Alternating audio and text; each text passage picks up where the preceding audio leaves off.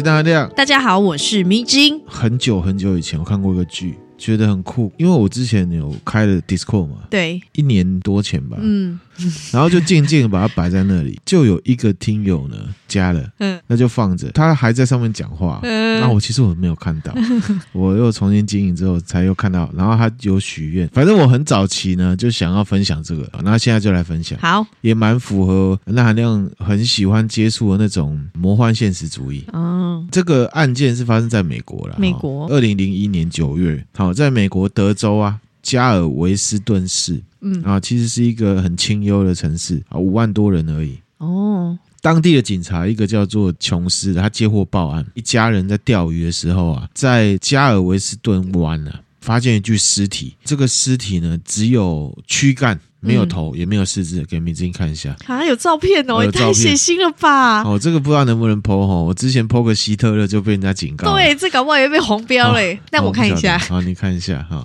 很清楚，有点可怕，大家斟酌啊。我又不一定会 po，而且 po 也不不一定 po 得出去。也是也是。这个琼斯他到现场之后啊，把这个尸体呢拉上岸，其他警察也来了，开始搜索现场。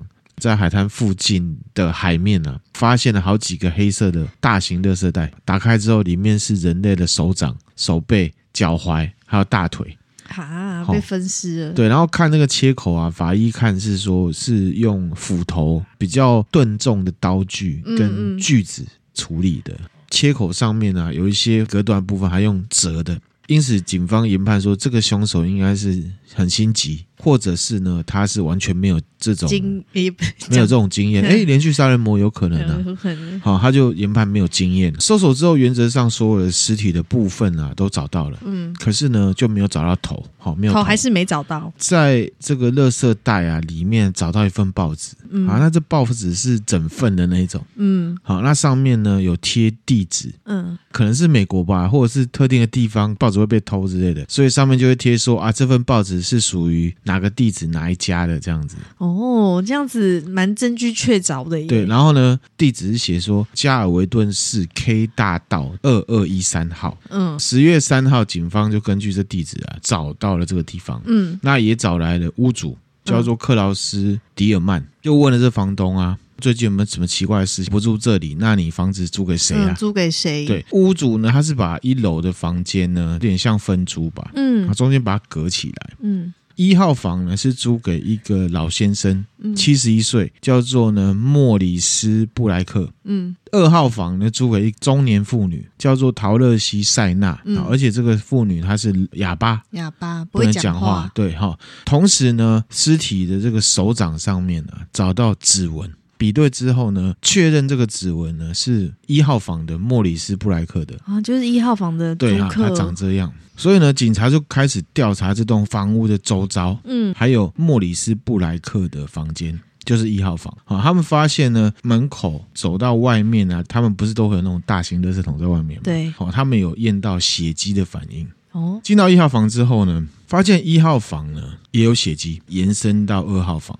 哦，那这样子二号房的嫌疑很重大，对不对？本来只是搜索这个莫里斯布莱克的房子嘛，嗯、可是因为延伸到二号房了，嗯、警察就拿到这个搜索令，可以进到二号房。进去之后呢，发现房间呢很简陋、干净。那比较怪的地方呢，是厨房啊，地板上面啊，用大规模的布盖住。嗯，地板本身是木头，可是上面是贴皮的。嗯，他看到这个贴皮啊，蛮多这个明显的刮痕啊，刀子刮的还是什么样的？那警察呢就觉得啊，这有问题啊。嗯，所以呢就把贴皮移掉。移掉之后就发现哇，这个下面呢有大规模的血迹，就确认是莫里斯布莱克的血。嗯，警方确认二号房就是这个莫里斯啊尸体被处理的地方。嗯，哦，因为有很多割痕嘛，蛮明显的，然后又有血迹，那这样是不是代表二号房的房客涉有重嫌，对。不对？对，因为呢一时之间找不到陶乐西塞纳，嗯，所以呢警察就先针对呢房东做笔录，嗯。那问到这塞纳太太的时候啊，房东就说：“哦，这个太太啊，她是付了一整年的房租，哦，而且呢，她不常在家。据这个塞纳她表示，因为她不能讲，讲，所以她是用写字条的，嗯、说她常常呢去旅行。嗯，讲到这边的时候呢，警察就更怀疑这个塞纳老太太。嗯、第一个是因为这个房子啊，基本上是蛮破的。”就是小小间，然后也蛮简陋的，不是什么有钱人会来住的地方。嗯，那塞纳呢，他付了整年的房租。对，那也许你会说啊，因为房租便宜啊，对，一次缴多一点比较便宜。可是，一般来讲啊，会租破房子的人啊。也不太可能哈，一次拿出一大笔钱来，对，也不见得付得起一整年哈，嗯、即使那也很便宜，这很细腻耶，确实是这样嘛哈。嗯、第二个是说，如果预设她是个不太有钱的老太太的话，她怎么有办法到处旅行？对，而且还出去好几个月，对，很奇怪嘛。嗯，那因为也没有照片啊，所以呢也。找不到这个陶乐西塞纳，嗯，所以呢，警察就问了房东说：“啊，这个塞纳的长相怎么样？嘿大概长怎样？描述一下。”对，反正就说：“啊，是一个中年女性，以女性而言呢，蛮丑的。”直接说蛮丑的，蛮丑的啊，身材也不怎么样，就是瘦瘦的，可能没有胸部，还是平胸啊，然后同时是个哑巴这样子。警察呢又开始搜索，去翻这个屋外的垃圾桶，发现一大包可能是来自于这个塞纳太太房间的垃圾袋，嗯嗯，把所有的废弃物一个一个检查。警察也是很辛苦，都要检查垃圾哦。哦，对啊，没错，办案的时候好辛苦，没错，里面有刮胡刀啊，男生的东西。哎，搞不好他很会钓帅哥也不一定啊。哦，都说蛮丑的了。哎，不一定哦。那态度是态度比较重要。然后就问了房东啦，房东就说啊，塞纳他真的很少见到啦。嗯。然后也问他说，哎，这个有刮胡刀，他是不是有男朋友啊，还是老公啊什么的？嗯、这个房东是说有几次有看到一个男生啊，年纪也不是很小了哈，出现在塞纳的房子里面。嗯嗯。那也有可能是在外面。房东呢就去问对方，那对方就说。说啊，自己是塞纳的姐夫啦，来找塞纳，好、嗯，或者是说塞纳叫他来拿东西。同时呢，警察还找到一张单据，配眼镜要去领的那个单子。嗯，好，那上面有写所有人会签名嘛？对，啊叫做罗伯德斯特。罗伯德斯特，对，Robert Durst。警察就去配眼镜的地方去找，店员就说：“哦，对啊，德斯特先生呢、啊，还没有来拿他的眼镜。嗯”嗯嗯，警方还在垃圾袋里面呢，发现一张收据。嘿，哦，是距离这个房子啊两条街之外的一个五金行，然后买的呢锯子跟水果刀这样子，哇，就是会很容易联想。对呀、啊，就是感觉是买凶器的收据诶。配眼镜的地方呢，就打电话来，嗯、就是说，哎，德斯特来拿眼镜了啦，通知警察。对，dispatch 有没有过去那边，嗯嗯，把他抓了这样，嗯、然后还收了他的车子，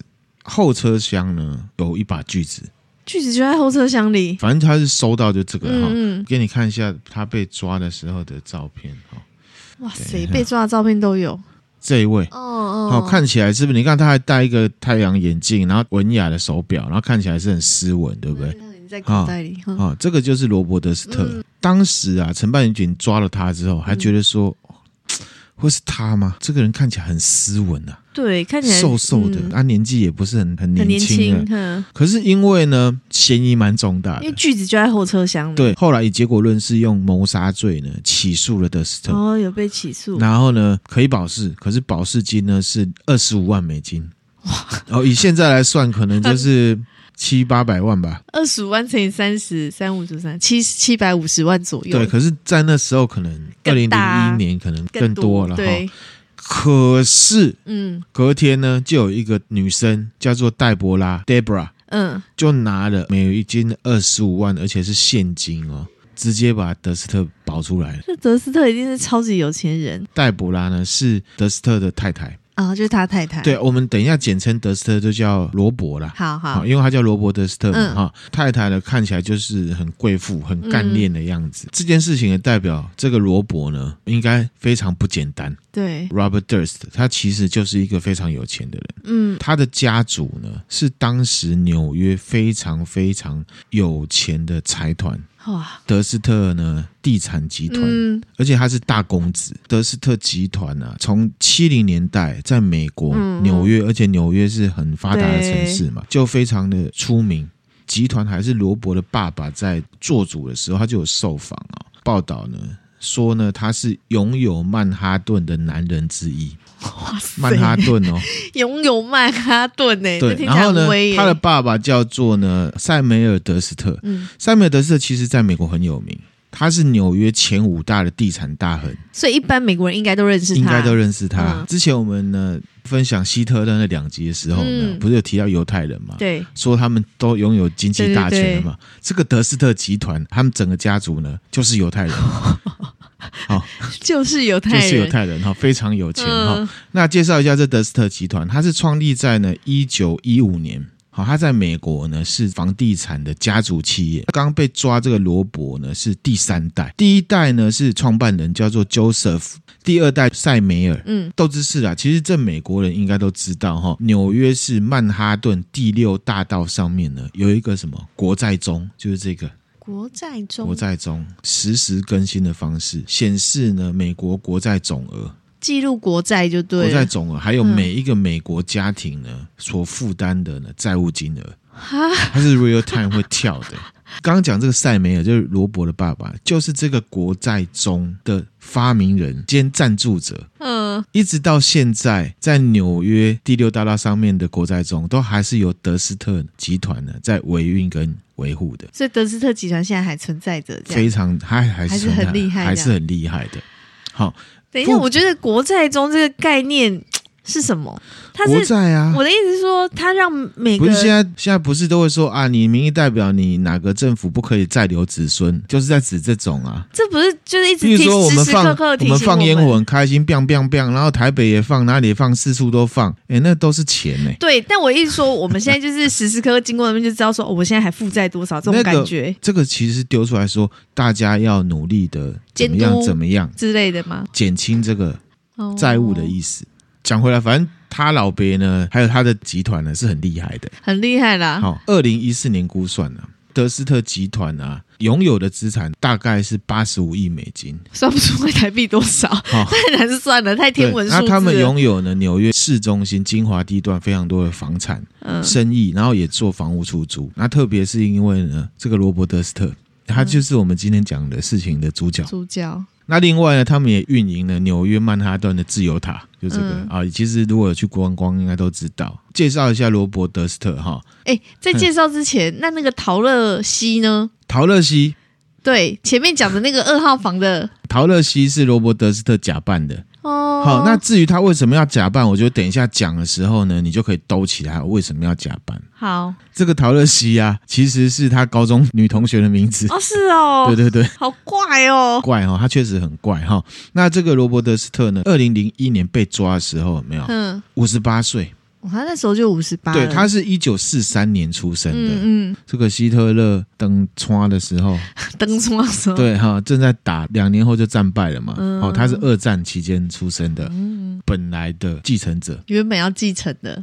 他出这事一定是没办法的啊！其实他不止出这事哦，还有一个他有雅斯伯格症。哦，不太善于跟人家互动，然后有社交上面的障碍。嗯嗯，好、嗯，懂。现在的集团董事长是他的弟弟、嗯、道格拉斯·德斯特。嗯嗯，好，那这是怎么回事？哈，受访的时候啊，他就有讲说，哈，一九七三年呢，嗯，他的爸爸塞梅尔带着罗伯啊。去到他妈妈的坟前，嗯，说总有一天呐、啊，我会跟你妈一样啊，躺在这里。嗯，在这之前，我想要知道你可不可以好好的照顾好我们的企业。嗯，其实，在一九七三年之前啊，罗伯本来是自己在创业做生意的哦，健康食品相关的生意，哦，在佛蒙特做生意。因为爸爸这样讲，而且他们家族的传统就是这样，所以他就。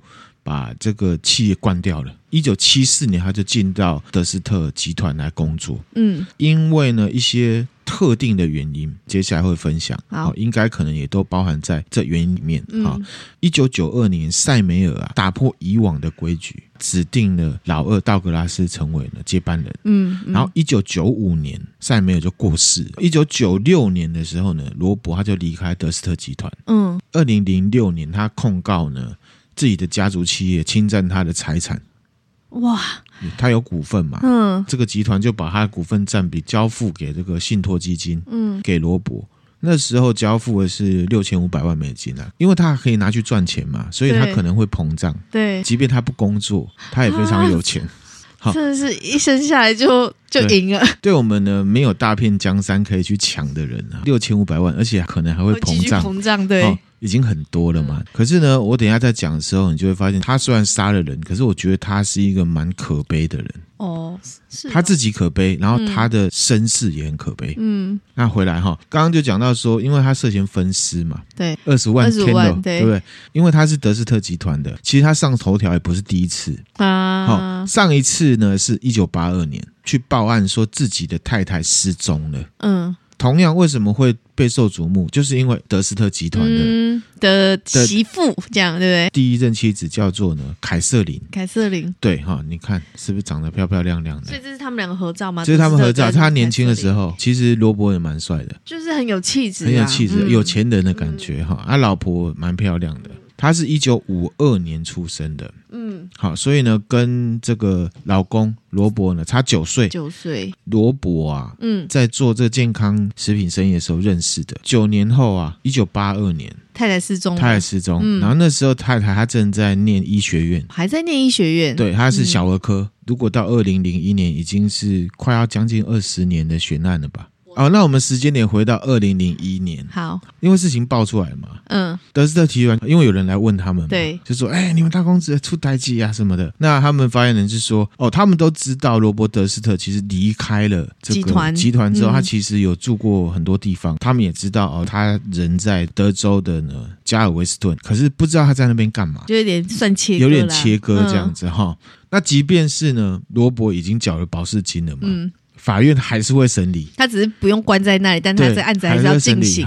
你看，设有重刑，对。可是没想到呢，罗伯要逃跑。我觉得以他的身份地位，他又那么知名，他逃跑的 idea 到底是什么？一定很会抓。好，我跟你讲，你这个问题，我等一下会来解释。好，警察找都找不到。还请了国际刑警组织一起找，嗯，都没有找到。后来就很妙，在呢宾州的一家超市，嗯，有一个监视录影机拍到有一个人啊，嗯，他理光头，戴个眼镜，有点像是《Breaking Bad》的男主角的造型，嗯、很性格。在这个超市里面呢，偷面包，偷面包，哎，而且这个面包才六块美金呢，嗯，他就被抓了，就是罗伯德斯特，就是他，哈，那逃亡嘛？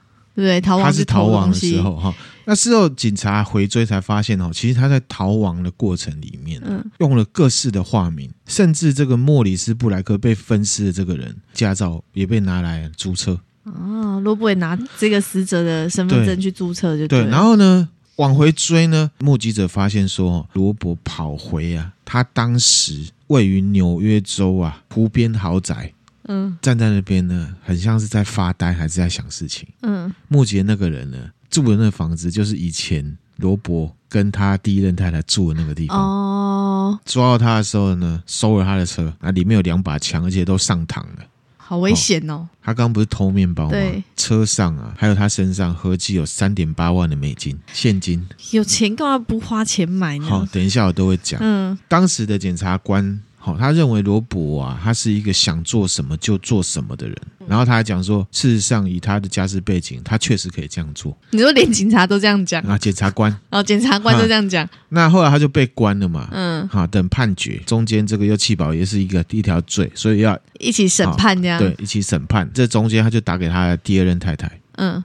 抱怨说啊，监狱很冷。他老婆呢就回答说啊，外面也很冷啊。这边你就可以感觉到他似乎有，是不是就是真的有亚斯伯格，或者是说比较自我中心的？嗯，他说他就说我是要说，我觉得监狱很冷。嗯，他意思是说我不管你在外面很冷，我只是要说我在监狱很冷。嗯嗯，好，这个球衣薄的跟纸一样。有点明显，他只在意自己的感觉。嗯，好，那跟对方说话，其实呢，也只是要对方听自己说，他没有要听你说什么。那他老婆就想说安慰他吧，他也不需要安慰。等一下我会讲，他老婆不是负责安慰他的。哦、好，好，OK，好，好复杂，很深的一个人呐、啊。我说他这个就是他遇到的状况都很。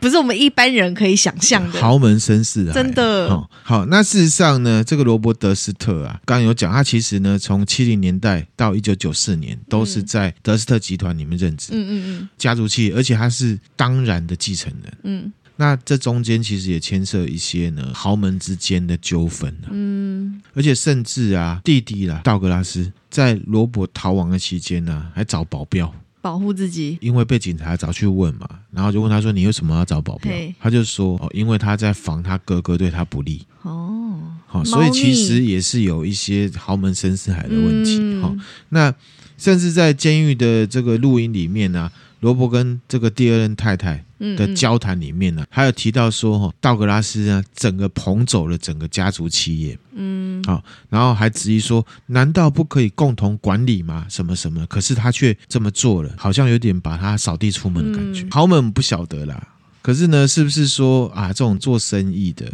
哦，还是商业界，还是富人之间，这种逻辑啊，都是赢者全拿，赶尽杀绝，没有在跟你在乎什么计较亲情的啦。可是呢，我研究了这整个案子之后啊，嗯、我觉得塞摩尔第二代的会把继承权给弟弟啊。可能跟罗伯的个性有关，他可能有发现他自己大儿子有点状况，是不是？只是说这个状况到底是他自己造成的还是什么？我自己觉得很复杂，好像不能只说成是他的问题。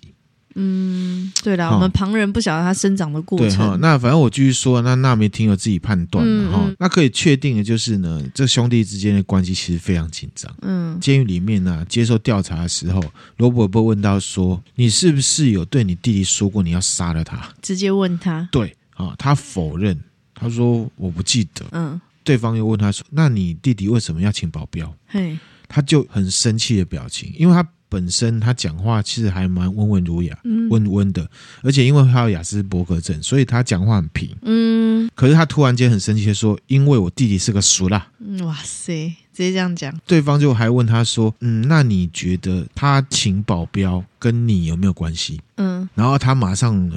脸呢就变得很柔和，又恢复往常的样子。这样，我知道他要请保镖啦，可是我不知道他为什么这么怕我。哦，因为我有去看关于他的纪录片，嗯、我在看这一段的时候，我是觉得他的表情通常是表现和善无辜，嗯，而有时候呢是面无表情，不好形容啦。这种和善的表情里面有一种让人家觉得有点冷血的感觉。哦。好，你看这个表情，嗯嗯，其实我这样看他的脸，我是觉得他不太会做坏事的那种感觉，就觉得是一个温文儒雅的老人，嗯，而且他还长得蛮斯文，甚至算帅哈。我自己觉得，你看年轻的时候，这是他在德斯特集团的时候，算帅，算帅，对不对哈？算帅，对不对？长得好，算好看，中上以上哈。对，没错。好，那回到案子哈，刚刚讲到他发生问题不是这一次而已嘛，那时候的检察官。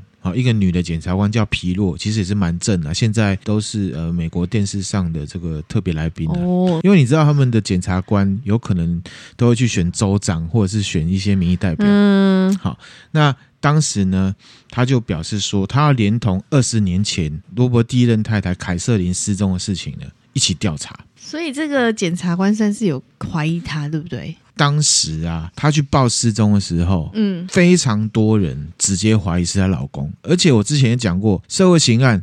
如果一个女生死了，通常都是老公。对，好，我们之前有分享为什么爱说谎那一集，嗯，也是一样。可是他那个时候呢，就是悬案，嗯，而且是失踪案，并没有升级成谋杀案，因为都没有找到人嘛，对。因为呢，罗伯跟弟弟道格拉斯很不和嘛，嗯，电话里面呢，第二任太太就强烈建议罗伯啊，不要要用德斯特集团的律师，因为那时候德斯特集团有派律师来。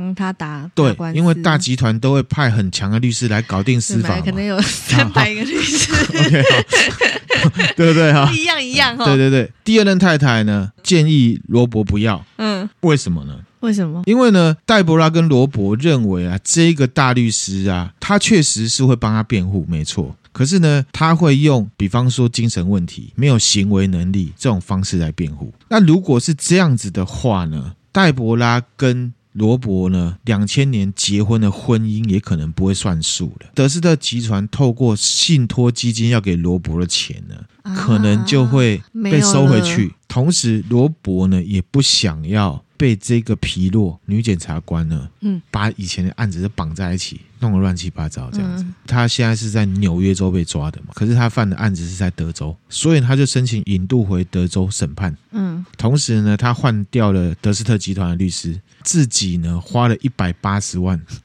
请了两个律师帮他辩护。为什么会是两个？你知道吗？为什么？因为呢，一个是他老婆觉得比较好的，一个是他觉得比较好的。哦。然后他就觉得啊，不然这样好了，全部都，一起请啊！有钱人都不用做选择的啦，没错，小孩子才做选择。以这个案子而言呢、啊，二零零四审判下来，谋杀罪不成立。哦。他只有判了破坏尸体、破坏证据，被判了五年。这样不成立。等一下我也会讲。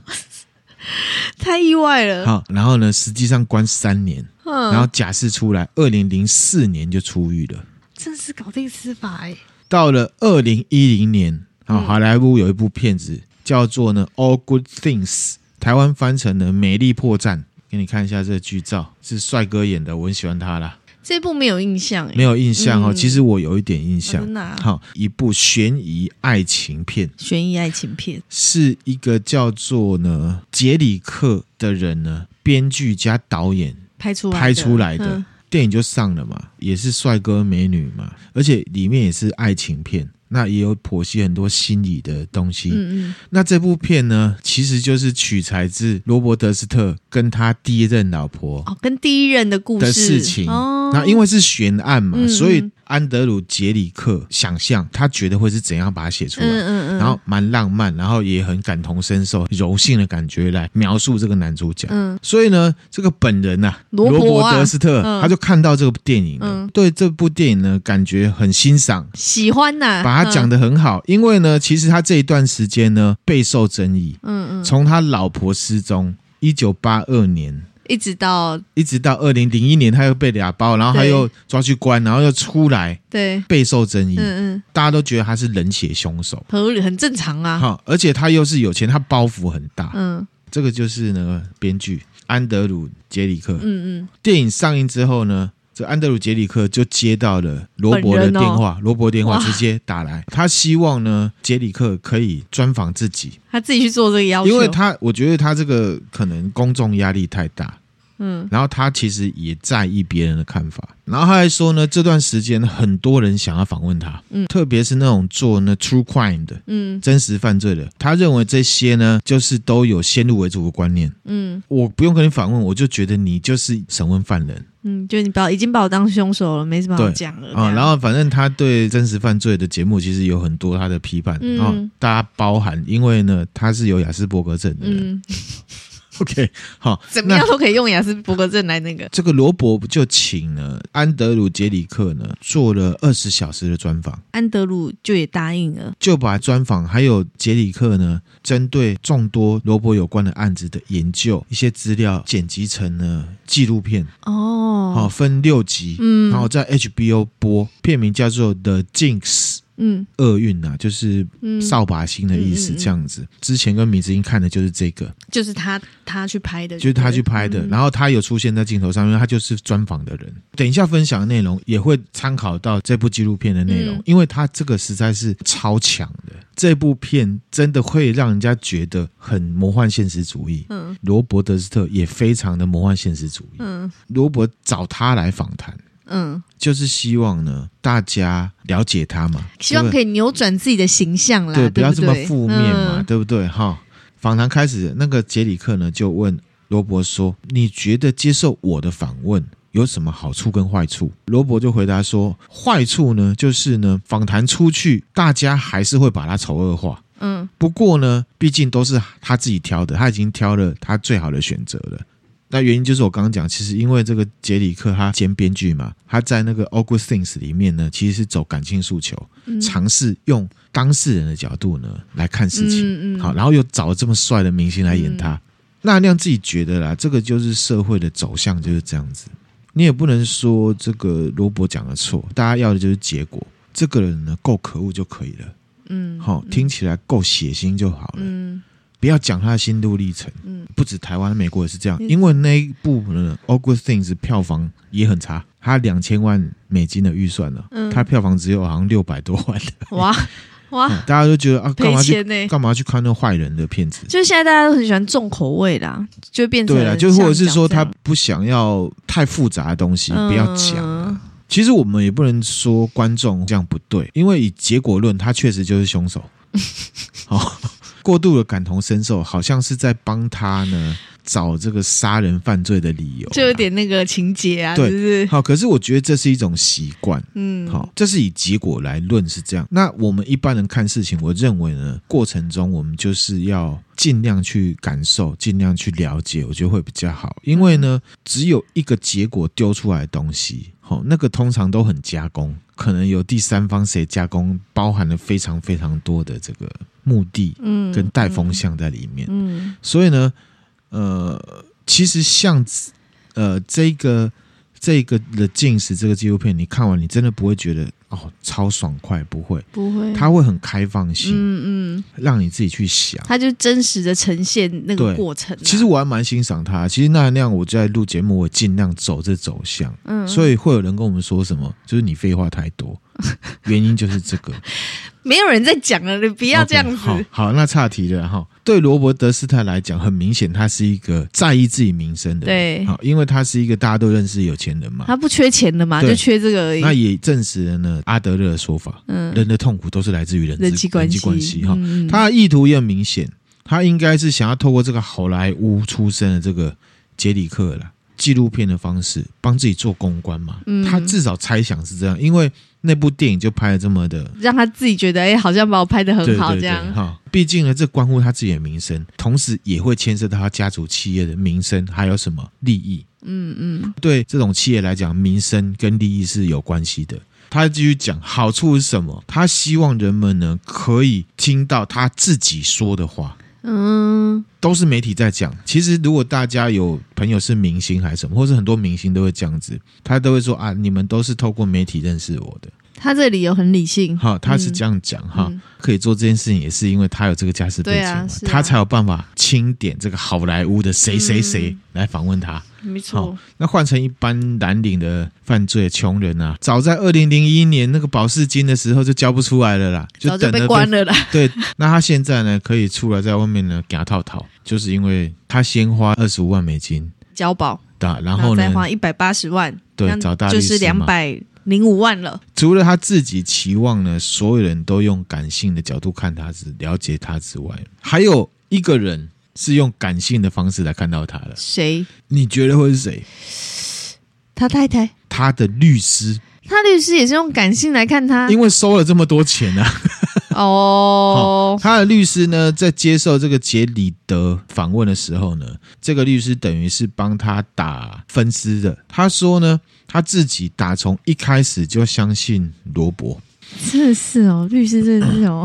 好，当然他是律师要收钱嘛。对啊。好，所以呢，他不，我是不知道他是不是真的相信客户是无辜的，嗯、这无从而知啊。嗯。那可是唯一可以确定的是，基于工作需求，他必须这样说嘛。对的，对不对？不然怎么帮他打官司？哦。当时要帮这个人辩护，然后又是高规格、高收费的案件。嗯。律师也是有很深度的跟罗伯访谈。嗯。罗伯就跟他说：“哈。”他自己呢有花不完的钱，可是呢他从来就没有快乐过。他说从来哦，嗯，从小这样出生就没有快乐过。那当然我们会觉得啊，这是有钱人的说辞烦恼啦，有钱人才有的烦恼。哎，可是呢，其实那含量虽然不是什么有钱人，可是也是可以想象的嘛。因为本质上钱跟快乐就不是等号啊。我们之前那个《百鬼夜行》上集不是有分享过稻草富翁？嗯，交换价值跟使用价值就不一样嘛。这个就不。比呀、啊，钱它就是有它使用价值，好不好？并不是所有的东西都用钱买得到，特别是形而上的快乐。形而上的快乐。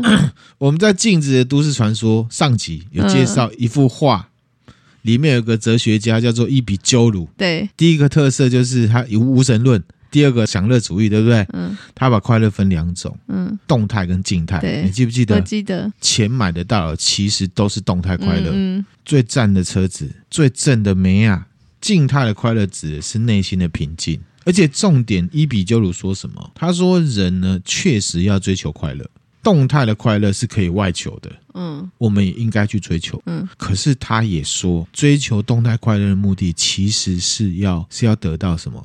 静态的快乐，动态快乐买得到，它是手段。嗯，它的目的是什么？静态快乐。可是静态快乐是买不到的，是我们内求的。怎么样让动态快乐跟静态快乐呢连接起来？我想这是我们每个人的课题。介绍一下罗伯为什么不快乐。好，可能跟他的家庭有关。嗯，接受这个杰里克访谈的时候呢，这罗伯说什么？他是出生在财团的家里面。他是老大，对啊，超级有钱人的小孩。弟弟小他两岁，后来的总裁道格拉斯。道格拉斯，老三是妹妹，叫温蒂。哦，有一个妹妹，小他四岁。嗯，最小的呢，小他七岁，是一个男生，叫汤马士。嗯，他人生大部分都不快乐，可是呢，跟妈妈在一起的时光是最最最快乐的，而且他用最最最快乐这种方式。嗯，而且他是老人哦，他这样讲。可是呢，妈妈在罗伯七岁的时候就过世，嗯，而且呢是跳楼自尽的。哎呦，重点是呢，他有目击啊，跟少年 A 之前一样，在他还小，嗯，不知道死亡是什么的时候，嗯，而且他还描述说，哦，他那时候晚上啊，他还透过窗户看到妈妈站在屋顶上，他觉得很奇怪，而且他想说，妈妈为什么穿着睡衣？可是他不懂那是什么意思，他还跟妈妈招手说：“妈妈，妈妈。”这样子。转个头啊，嘣就掉下去，这伤害真的蛮大的。甚至呢，连他妈妈要下葬的时候，他都搞不懂是怎么回事。嗯，到了葬礼哦，他就觉得很奇怪。他的亲戚朋友都跟他说：“放心，妈妈不会有事的。啊，妈妈以后就会很快乐。”他听不懂啊，为什么妈妈不见了啊？怎么会很快乐开心？下葬吗？下葬的时候，他还傻傻的，他还说：“小蛋鸡嘞，妈妈在这个盒子里面吗？快把妈妈放出来！我不要妈妈待在那个盒子里面。”好揪心哦，是不是？七岁的孩子，七岁真的是对这种事情不懂哦。对，大人可能也不知道怎么跟他讲。没错，从那个之后，嗯，他说呢，他就常逃家、逃学，而且他也没做什么，他就只是躲起来，躲避那些场景是跟他妈妈有连接的地方。哎。他的爸爸呢，就是上一代的集团总裁嘛，嗯、很忙，嗯，不常在家。即便在家，或者是后面哦，他成长过程啊，赛默也没有针对呢罗伯的妈妈过世的事情跟他说太多，嗯，又或者是安慰什么都没有。嗯、到了少年时期，因为会叛逆了嘛，罗伯就跑去质问他父亲：当时妈妈过世的时候，你为什么都没有陪我，而且你什么都不说？直接直接正面对决，可是他爸爸呢，态度就是什么？你不要跟我讨论这个，因为他是财团的，对企业的大会有威严，好、嗯，而且呢，就是，就像有些人可能要老婆要写信跟他沟通嘛，对对对，一定要这个 style 这样子哈。当然说他忙是一个原因呐，我们也可以感同身受，说不定他心里面有悲伤或者是罪恶感啊。毕竟他老婆是自我了结的嘛，嗯，哦，我猜想啦，可是我真的不知道，嗯，那甚至罗伯他也不知道他爸为什么这样，嗯、都有可能的。在他心目中，爸爸就是什么？冷酷，心里面想什么，你很难抓得清楚。如果是单纯一个小孩子面对这样的事情啊，嗯、我们一般都是会替他担心的。嗯，没错。因为呢，他对太多超过自己想象的事情呢感到疑惑。嗯嗯，他也失去了很多情感上的依赖。哦，他可能本来可以找爸爸依赖。好，或者是有疑问去问，可是都没有这个角色。嗯，然后妈妈消失了，爸爸也没有出现。那他的辩护律师呢，则是说罗伯是一个很重感情的人，从小到大呢，一直都带着自己从小到大的很多照片，那也包含了他第一任太太的照片。嗯，辩护这个杀人案的时候，因为呢。有检察官说要一起查嘛，大众也都在关注，律师有去猜测这个陪审团的想法，所以他就想要去切割这件事情。嗯，当时还用这些照片举证说罗伯是一个很重感情的人，嗯，爱凯萨琳不会有杀他的动机。嗯，但是我们知道，其实有爱也是可能生恨的。嗯，我想这个就是。只看客观事实会产生的盲点。后面来看，罗伯犯下的这个连续杀人案件，我个人认为啦，并不在于跟受害者的感情不好，嗯，而是呢感情好，再加上呢他的个性跟心理状态。那如果呢加入了他的个性，再来看他会不会杀人这件事情，刚刚这个逻辑就会直变。他这个人很重感情，所以他不会杀人这件事情呢，嗯，就不成立了。嗯，可是呢，当时呢，在法庭上是很有用的，成功的，成功的。嗯，拉开距离来看，过生活嘛，似乎呢，呃，也要稍微跳脱一下。对，那这个杰里克呢，因为要了解呢罗伯呢第一任老婆的事情，对，他就去找了第一任老婆凯撒琳的妈妈跟弟弟来访问。哦，然后呢，妈妈她其实是认为呢，凯撒琳失踪的事情跟罗伯绝。绝对是有关的，妈妈觉得有，但是呢，就是没有证据。嗯，同时呢，妈妈认为罗伯他是一个很怪的人，不会跟人家往来，嗯、那也不会表达友善，这样子孤僻的感觉。凯撒琳的弟弟则是认为呢，他们两个当时交往很像是王子跟灰姑娘结婚，对呀、啊，很像呢，非常像哈、嗯。指的应该是指他们的这个社会地位的差距。嗯、然后男的蛮帅的，女的也蛮美的，毕竟是不同世界的人。至少呢，是在凯撒琳的家人面前，罗伯是显得格格不入的。那刚刚有讲到还有雅斯伯格症，那个是后来分尸案的案件在审理的时候，律师哦跟他互动的时候，发现跟他沟通很难，找了精神学家跟心理医生来。哦，所以也是后来才知道他有这个症，对对，没错。这个心理学或者是医学上面对雅斯伯格症的看法，它不算是一个心理疾病，也不需要治疗。嗯好，这是题外话哈，豆知识分享给大家。杰里德呢也问了罗伯说交往的原因就对了哈，罗伯就转述他说哦，凯撒琳觉得自己呢有独特的帅气跟可爱，嗯，好，我想这个就是爱吧，对对，哈。对了，看爱人总会有一些大家看不到的优点。对，没错哈，像梅子英看那含量也都是这样。我也觉得你很可爱呀、啊。对，可是其他人是看不出来的，看不出来的啦。哈，罗伯还有凯撒琳的朋友都说，凯撒琳是一个很外向的人，很爱交朋友。刚好呢，跟罗伯相反。相反，这种很容易互相吸引啊。罗伯很内向。嗯，其实我有接触过那种很有钱的人，家境富裕，跟人的互动是有防备心的。可能从小那个受到的教育。对，有关哦。那也有也有可能是罗伯呢本身呢心思很复杂，也是有可能。嗯、因为呢，以后面的案子来看，他确实是心思很复杂。他们交往初期啊，确实是真爱。后来慢慢的发现一些问题，比方说，就像我刚刚讲的，跟家人互动问题。嗯、罗伯自称呢，跟凯撒琳的交往。很像是呢，被迫跟普通的美国家庭相处啊！你自己要娶人家的，你就知道人家是普通家庭啊。然后要学着跟他们一样，假装有礼貌，嗯，配合别人，表现得很开心，嗯，然后还要跟他们讨论一些自己原本就没有兴趣的话题，嗯，那他自己想聊的，对方又不见得了解，之类之类的，这样子的事情让他觉得非常的累，嗯。好，这个快过年了哈，听友们啊，跟哈。亲人朋友团聚是不是有一点点同感呢？啊 但是我觉得，就是两个人交往结婚，本来就是来自于两个不同的环境。过年就这几天，大家忍一下吧。对，没错哈。凯撒琳也是这样讲的。凯撒琳呢，因为家人的事情跟罗伯吵架，凯撒琳就说：“他们都已经很接纳你了，才两个小时，你也忍不了吗？”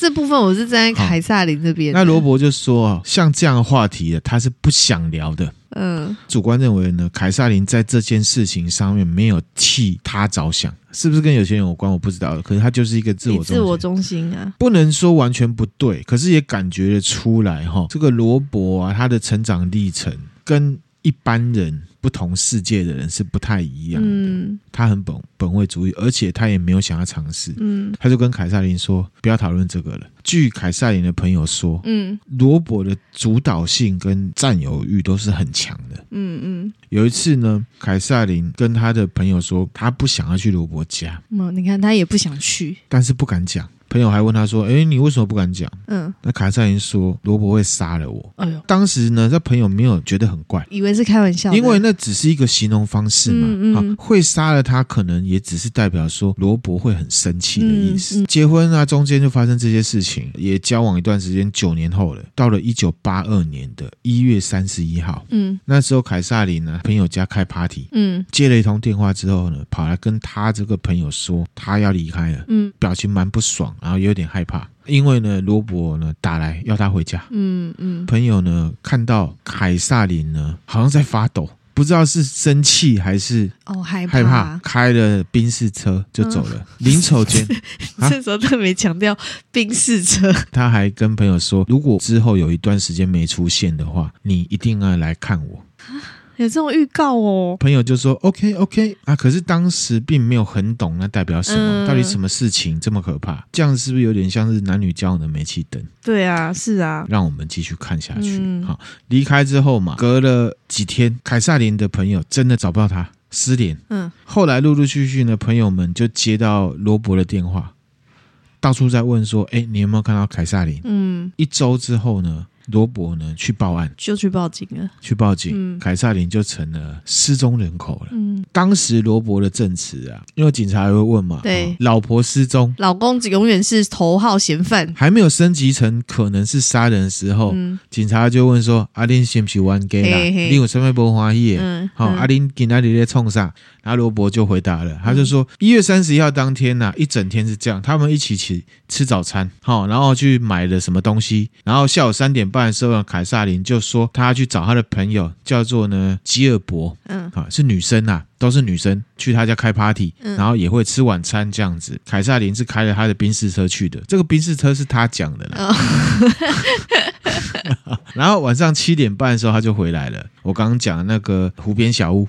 好，所以是罗伯自己想要炫富一下，说我老婆是开宾。没有啦，警方调查的时候，他一定要知道那车，你可以去查那个车子现在跑到哪里，什么时间跑到哪里啊？他就回来了，一起吃了晚餐。八点半的时候呢，罗伯说他开车在凯撒林到他家附近的一个火车站卡托纳。根据罗伯的说法，他亲眼看到凯瑟琳九点十五分了上了火车。嗯，罗伯就回家，在家外面还遇到邻居一个叫梅尔的人，还跟罗伯呢在家里喝红酒。然后晚上十一点的时候呢，罗伯去遛狗，在公共电话打电话给他太太。接电话，凯瑟琳就说啊，他回到家啦，他现在呢正在看电视。哎，你有没有觉得奇怪？为什么他们两个结婚，还凯撒琳回什么家？对啊，什么意思啊？我这边有点听不懂。因为呢，他在念书啦。凯撒琳在念书，在念书，哦、他念医学院，小儿科嘛，对。在纽约市中心有一个房子是给凯撒琳呢去念书，念书的时候都住在那里的。哦、所以他送他坐火车是要去回到，就是因为要去念书了，所以回到那个纽约的住宅住处就对。对，我有去查 Google Map 哦，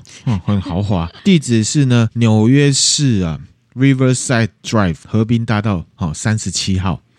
很漂亮，光那个路名听起来就很厉害。河滨大道，而且呢，他是住在顶楼十五楼 Penthouse，而且呢，这个大楼呢是有 doorman 的，要开门按电梯跟人上去再下来的那种高级的。高级的。刚刚不是讲说啊，罗伯打完电话就回家睡觉吗？那时候新闻呢就爆出来说，在纽约市这个 Riverside 公寓有没有？Doorman 嗯，被采访了啊！一月三十一号晚上十一点，有看到凯萨琳回家，确实有看到，有看到，嗯、就上楼了哈。稍早提到嘛，凯萨琳呢，她是医学院的学生嘛，嗯、隔天呐、啊，礼拜一，也就是二月一号，他有课要上，嗯，学院的这个院长啊。就说呢，他有接到凯萨琳打来的电话，嗯，说他身体不舒服，要请病假，哦，要请假。这个就是呢，警方记录哦，他消失之前最后的消息。嗯，一开始警察是在想说，他是不是跟先生不开心，不想上课。我是指他失踪了这件事情，哦、不是他旷课，警察不会管他旷课。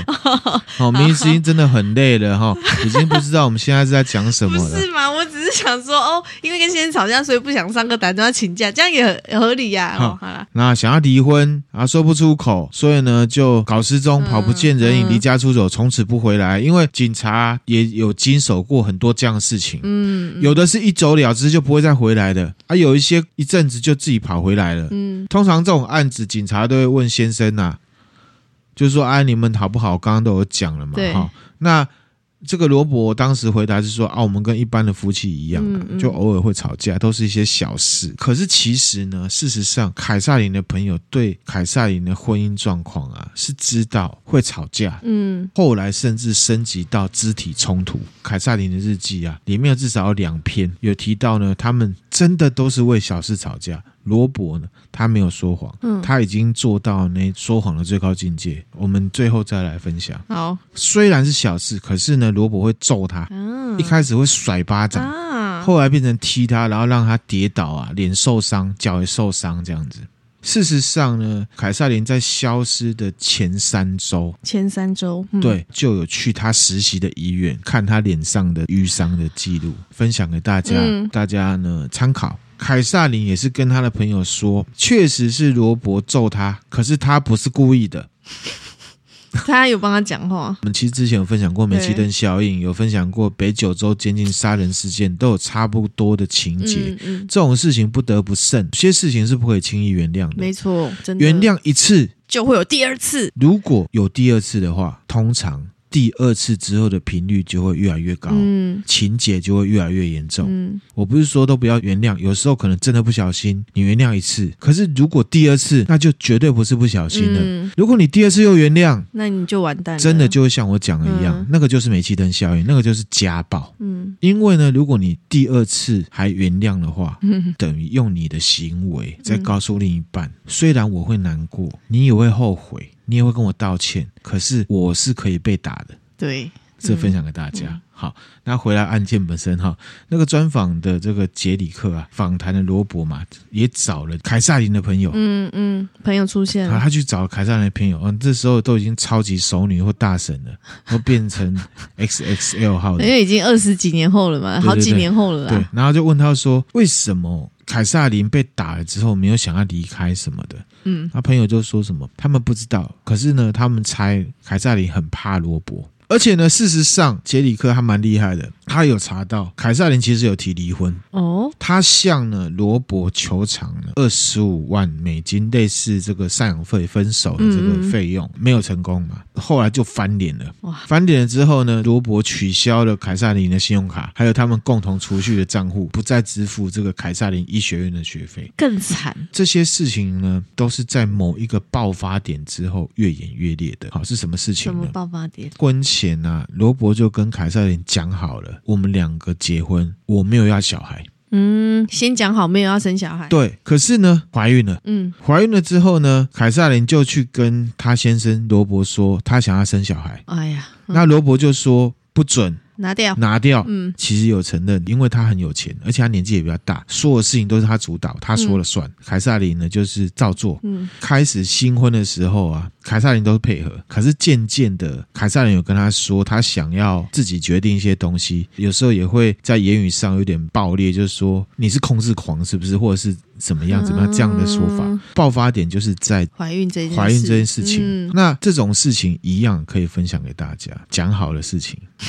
不要轻易反悔啊！对，不要轻易反悔哈。可是这种事情呢，很容易呢发生在亲人之间，就是会说自己做不到的事情。嗯，那名听友，如果你有是当媳妇的，婆婆都说我要把我的媳妇当做自己的女儿来看，这个真的听听就好了。对的，本质上媳妇跟女儿就是不一样。嗯，然后这些婆婆她也不是真的骗人哦。他是理性上想这么做，可是感性上做不到。嗯，这种事情呢，真的会发生在有感情的人际关系身上。嗯嗯，像这个凯撒琳，这个也是，他就很生气，从这个时间点就爆发。嗯，这个凯撒琳就失踪了嘛。嗯，失踪很久了。凯撒琳的这些女生朋友、闺蜜哈，因为都知道她的婚姻状况，所以呢，都很乡民的认为，就是罗伯，一定就是罗伯。嗯。哦，反倒是警察还蛮散漫的，蛮散漫的，蛮公事公办的，就是啊，反正就这样，就这样嘛。毕竟对方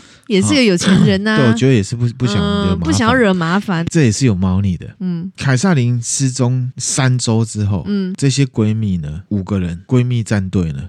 跑去找这个承办员警，嗯，跟警察说呢，凯撒琳呢正在经历这个婚姻暴力，嗯，可能以为警察会好打你这样子有没有？可是警察其实不太意外，好，因为刚有讲了嘛，他们认为凯撒琳自己搞失踪，嗯、根据他们经验，通常就是婚姻出问题嘛，也没有当成什么重大发现之类，嗯嗯、说哦，你讲你讲，我的天，嗯、这样子哈，因为得到这样的反应，这些闺蜜战队呢开始自己调查。闺蜜战队还可以自己调查，他们自己调查哈，跑去火车站同一班哦，九点十五分是上火车，拿了凯撒琳的照片去问乘客有没有人在一月三十一号见过他。其实火车乘客有可能都是固定的，嗯，长去问。长途的话，还问了这个车站的工作人员，嗯，结论是没有人看到他了，嗯，但是这个毕竟没有办法当成什么证据，对啊，火车这么大一部，而且已经又过了三个礼拜了，对不对？哈、嗯。他又不是什么名人，或是除非他是胸部很大，然后又穿很少，对，就是没有，如果没有特别的特征的话，其实很难让人家记得。可是他算漂亮啊！你说漂亮，但但对啦，火车上有其他也是其他漂亮的人，对对对，没错哈，确实就没有找到。嗯，而且其实这有个问题，警察其实很不喜欢他们这样做，因为这个东西也没有办法当成了呈堂证供。嗯，毒树国理论嘛，理解。因为他们不是有公权力的人，嗯嗯，他们也没有调查的能力，那甚至他们还跑去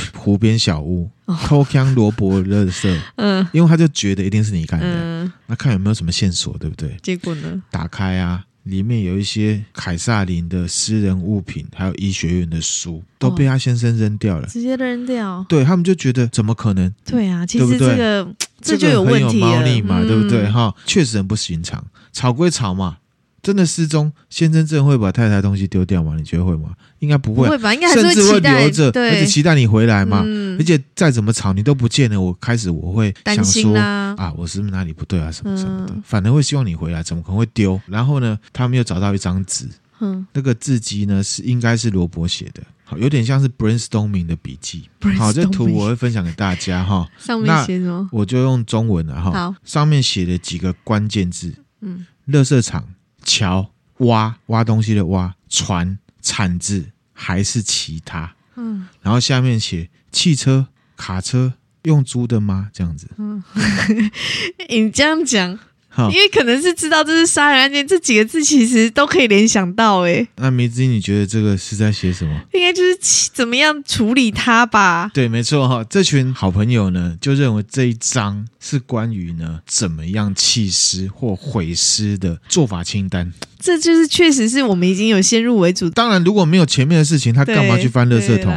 这东西也拿去给警察，那可以吗？相应不理，一样不好不鸟。这个我们下集我会来分享。甚至其中一个朋友还去跟踪罗伯。这五个闺蜜很强哎、欸，很强。五个闺蜜胜过一个警察，还被发现。他说：“哎、欸，你怎么在这？” 然后他说：“他还过去，欸、你最近还好吗？你太太有没有很难过？还跟他拍一拍，就说加油加油。对，可是心里面觉得呢，就是你。”嗯嗯，很愤怒，可是不能表现出来，不能表现呐，这样子哈。那凯瑟琳的弟弟啊，因为罗伯跟凯瑟琳结婚嘛，嗯，凯瑟琳失踪了嘛，他联络不上罗伯，就弟弟找不到罗伯了。因为其实罗伯他本来就是一个很怪的人，哦，对啦，但嗯嗯，他就呢去找了罗伯的爸爸塞梅尔，嗯，给你看一下塞梅尔长怎样，其实跟罗伯有点像，很像哎，很像哈。嗯罗伯只听塞梅尔的话，嗯，他就跟塞梅尔讲有这些事情，希望他可不可以做些什么，嗯，然后呢，凯萨琳的弟弟他在受访的时候觉得很失望，他的爸爸塞梅尔一副事不关己，而且很冷漠的说：“我根本不知道他们发生了什么事情。”感觉就让他觉得说，这个塞梅尔对他媳妇失踪的事情显得很冷淡。而且也不想管罗伯，主观上这个爸爸好像很防备着他们。嗯，在场还有谁你知道吗？老幺汤马斯，嗯，他还说这种事情有什么好讨论的？嗯，你觉得豪门好冰冷？因为我觉得他们这么这么有钱人，可能也担心会被敲诈什么的。对，有可能哈。嗯，那我是不了解豪门家庭啦，可是以他们这个家庭感觉而言，好像蛮冷血的哈。就可能对他们来讲，觉得就是有钱就可以了，其他事都不重要。那罗伯呢？被杰里克呢问到说：“你是不是会打人了？”这件事情问起家暴了。他其实印象最深的就是一九八一年，一年呢，啊，有一半的时间都是在吵架、打架、扭打。他其实也没有否认哦。一九八二年一月三十一号那一天呢，啊，他们那时候就已经经历了堕胎啊、扭打啊这些事情。其实那一天他们互动很差。他说呢，当天呢，凯撒琳回到家喝醉了，回来对他口气很凶，嗯，很生气的样子，嗯，好，那反正就吵架，有扭打这样。中间呢，他就说他回家，他就拿了罗伯的车钥匙，宾士那一台。嗯，那罗伯说：“可是我没有要去啊，你要把车留给我啊。嗯嗯，宾士是我的啊，不准你开去啦。嗯，这样子，反正就生气的时候那种嘛。吵架嘛。好，最后是罗伯载他去火车站。嗯，过了几天，他接到医学院的电话，说呢，凯撒琳好多天没去了。但是呢，他是财团的有钱人嘛。嗯，好，他想报警，可是他又怕有钱人会会影响到爸爸那边。对，他就呢找了爸爸。去商量，他的爸爸跟弟弟冷冷的跟他说：“你跟凯撒琳吵多久了？这几年来你们吵多久了？”嗯，凯撒琳只是厌烦了，自己离开了。警察没有用的，不用去报警。嗯，你报警了，反而会引来警察拿德斯特集团来做文章。那二月四号呢，罗伯还是去报警了。嗯，好，他没有听他爸爸的话。对，然后警察就问他说：“哎，你感情好不好啊？是不是吵架啊？什么之类的？”哈，那以这件事情来讲，确实有点懒散，因为呢，他们相信了罗伯的证词。嗯，比方说，他们相信凯撒琳上火车，他们也相信罗伯回来跟邻居喝红酒。以喝红酒这件事情呢，邻居有受访。嗯，说没有啊，所以警察针对这件事没有再去做确认的意思喽。对，照理说要确认。嗯，那个事后承办的警察也被杰里克找来，我觉得人就是这样子，他把责任全部推给罗伯。他怎么推？他说，他说呢，罗伯啊，逻辑性很强啊，可是事后发现都是骗人的。他受访的这个时间点是罗伯因为分尸案。关出来，关出来了。虽然都没有证据，可是他们情感上都认为凯撒琳的失踪其实是他杀的这样子，嗯嗯、所以他就这样讲。你不觉得很难散吗？嗯，因为我觉得你是警察，你怎么可以跟乡民一样？啊、杰里克啊，他还问警察说：“哎、欸，当时邻邻居说没有一起喝酒、欸，哎，嗯，你知道他怎么回吗？他会说：嗯，就是证词不同嘛，也有可能是邻居记错了啦。”这 哦，这有猫腻哈。一般这种状况不是应该是呃嫌犯说我跟邻居喝酒，邻居说没有，通常就会说是嫌犯说谎，因为邻居跟这个案件没有关系，他干嘛要说谎？他可能也是嫌疑犯呢、啊。他也可能是嫌疑犯。对啊。那警察就应该要去厘清谁说谎、啊。所以警察就是对，所以我才说他是不是有点懒散嘛？哈、嗯，有点猫腻。事实上呢，杰里克也直接问罗伯。你当初呢，是不是跟警察说谎了？然后就直接这样问，直接他就说对，他也承认。不耐烦讲说，他只是希望警察快去调查，不要再来吵他了。哦，你知道公子哥那种感觉哈、嗯，就是有问题你赶快帮我解决就好，这些都不是重点。嗯嗯嗯，所以我就乱讲这样。对，他想要让人家感觉他是这样子啊、嗯，他其实也没有跟邻居喝红酒，也没有用公共电话打给凯萨琳、嗯，其实都没有，其实都没有掰的。那这就很有问题呀、啊。这一集呢，就先分享到这边，下集会更精彩哈、嗯。凯撒琳的失踪啊，到现在还是没有找到，都是悬案啊。可是所有人都觉得是他，一定就是罗伯，包含我，我也觉得。那包含那个警察，他一直被那个杰里克问嘛，嘿，问到人又被刁嘛，人批批不平，然后被问，他还是说当时就是没有证据啊，嗯，而且连犯罪现场都没有，嗯，所以我们只能定义为失踪啊。不然你想不是谋杀嘛、嗯？那我也不能说没道理啦。哈，就只能说这是理性的牢笼。反正就是要这样 SOP SOP 这样子。凡事讲证据。对，好。那总之呢，这个一九八二年凯撒林的失踪案就悬案。一九九零年的时候呢，罗伯呢就去法院呢申请离婚，被核准了这样子。嗯，接下来真的会非常精彩，下一集再来分享。好。啊，那我们有 YouTube、IG 跟 Facebook 可以去追踪，嗯，那也可以来我们的 Discord 跟我们互动，嗯，那也可以懂内跟我们。好，谢谢大家。等等，哎，我还要分享，你没有问我看法。啊，你的看法是什么？你说那明智英你的看法呢？那明智英你的看法是什么？在讲那个纪录片的时候，我就想分享，就是纪录片确实是可以翻转你对某一个人的印象。我觉得，我觉得要看他切的角度。对，就所以拍纪录片，因为很多纪录片，它就只是要告诉你这很恶心，这很悬疑。没有，我是指以人为啊，对，以人呐、啊，就是以人。对，作为那个纪录片的话，像我最近就是看内马尔的纪录片，因为前阵子世足很红，后来 Netflix 有他的那个纪录片，我就加减看一下。对，米子英就是这样子，你现在叫他去看内马尔，他就会说：“我干嘛看那个？” 我就是跟风型的，怎么样内马尔不是在之前好像。